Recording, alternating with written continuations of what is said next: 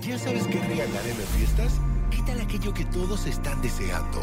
El regalo perfecto sí existe. Es Universal Plus. Regala momentos inolvidables. Regala historias únicas y exclusivas. Regala entretenimiento. Regala Universal Plus. Suscríbete ya. Estás escuchando Jordi Anexa, el podcast. A ver, Antonio Zamudio, ¿estás por ahí? Hola. Amigo, ¿cómo estás? Bien, mi queridísimo Jordi, ¿cómo están ustedes? Saludos allá a la cabina a todos. Igual, amigo, muy bien. Oye, muchas gracias. Perdón por llamarte así tan de golpe, este, tan de bote pronto. Pero es que fíjate que hoy estamos jugando un programa, el programa que se llama este, Radio a la Carta. Entonces, hoy la de gente dice lo que quiere, lo que más se le antoja. Entonces, lo que más se le antoja a la gente, eh, ahorita alguien dijo, quiero un paranormal. Entonces, queremos una historia que nos cuentes de algo que sea real, de algún lugar, de algo que esté que haya pasado aquí en México de preferencia, que tú tengas esta historia y que nos las puedas compartir por favor, de algo muy, muy escabroso, que porque la gente dijo, a mí eh, corto, digo, tendremos aproximadamente unos 4 o 5 minutos máximo, pero la gente dijo, a mí me da lo mismo la Navidad, hoy, aunque sea 13 de diciembre, yo lo que quiero es eh, una historia de miedo y quiero algo paranormal y hoy la gente manda. ¿Estás listo? capaz que hay este Listo, amigo. algo algo de miedo de Navidad. Capaz que pues sí, quién sabe. Pero bueno, tú cuenta la que tú quieras, mi querido este Toño. Vámonos, pone musiquita, por favor. En ese momento el programa se torna paranormal. Radio a la carta. Bueno. Mi querido Antonio Zamudio, perdón por levantarte de la cama tan abruptamente a las 10.31 de la mañana, o del sarcófago, no, no sé dónde estabas. Cuéntanos, por favor, Toño Zamudio. Bueno, él les va. Muchas veces me han preguntado el por qué a veces nos sentimos con ciertas sensaciones o sentimientos en lugares donde hay actividad paranormal. Esta es la historia corta de una de mis amigas en una reunión normal de amigos donde me dijo, oye, quiero preguntar algo. En mi departamento siento mucha ansiedad. Y luego, bueno, le dije, ok, pues eso es normal cuando estás sometido a estrés o presiones, ¿no? Me dice, no, pero es una ansiedad desesperante y jamás la había sentido. Y te pregunto a ti, ¿qué es lo que puede ser? le digo, ok, vamos a averiguar un poco más acerca del lugar en donde estás. Ese lugar es nuevo, es un, es un lugar que ya conoces de toda la vida. Dice, no, precisamente me acabo de cambiar a ese departamento. Tengo aproximadamente un mes y empezó los ataques de ansiedad justo cuando yo empecé a dormir en una de las habitaciones donde hay un armario muy viejo. Ok.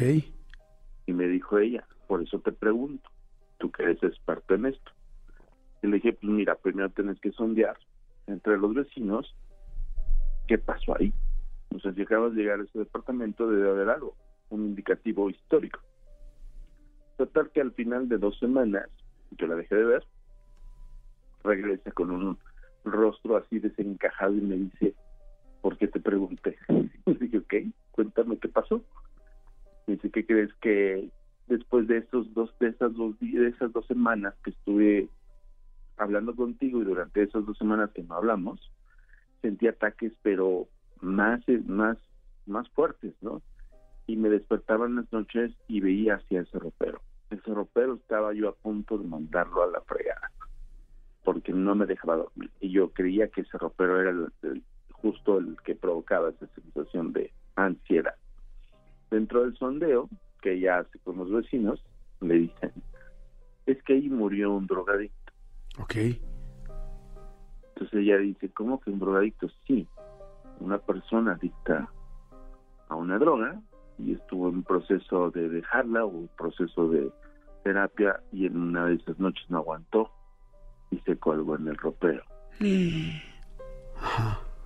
Entonces me dice, yo ya me cambié de departamento, no quise saber más, pero gracias y no, porque ya no pude descansar después de que supe lo de los vecinos, ¿no? Que es evidente que el ataque de ansiedad no era tuyo. Claro. El fantasma te estaba totalmente induciendo a esos ataques de ansiedad. Y eso pasa en los lugares, Jordi, donde a veces nos sentimos enojados de la nada, nos sentimos tristes de la nada, o ansiosos. Eso sí puede pasar. O sea, cuando la gente nos sentimos, sí, preocupados, llegas a un lugar y sientes una energía rara, te sientes incómodo o inmediatamente sientes como que se te apachurra el, coraz- el corazón de tristeza, eh, puede ser qué había pasado ahí, qué sucedió, quién se quitó la vida o qué tristeza hubo en ese lugar, porque los lugares guardan energía, ¿no? Sí, suele pasar y sobre todo en lugares donde hay muertes trágicas. Esto de este pobre chico adicto, pues en un ataque de ansiedad no resiste y se cuelga en el ropero. Ahora, vean los indicativos, ella no solamente sentía el ataque de ansiedad, sino toda la vista estaba dirigida hacia el ropero. Entonces, ahí era un- un- una influencia espiritual diciéndole o haciéndole sentir ese tipo de sensaciones. No siempre, Ajá. pero sí suele concordarse con eh, hechos de que de la noche a la mañana, o sea, no te lo esperas y de repente sientes ese tipo de sentimientos, sensaciones, estados de ánimo. Suele pasar cuando hay una actividad así. Wow. Esa es la historia.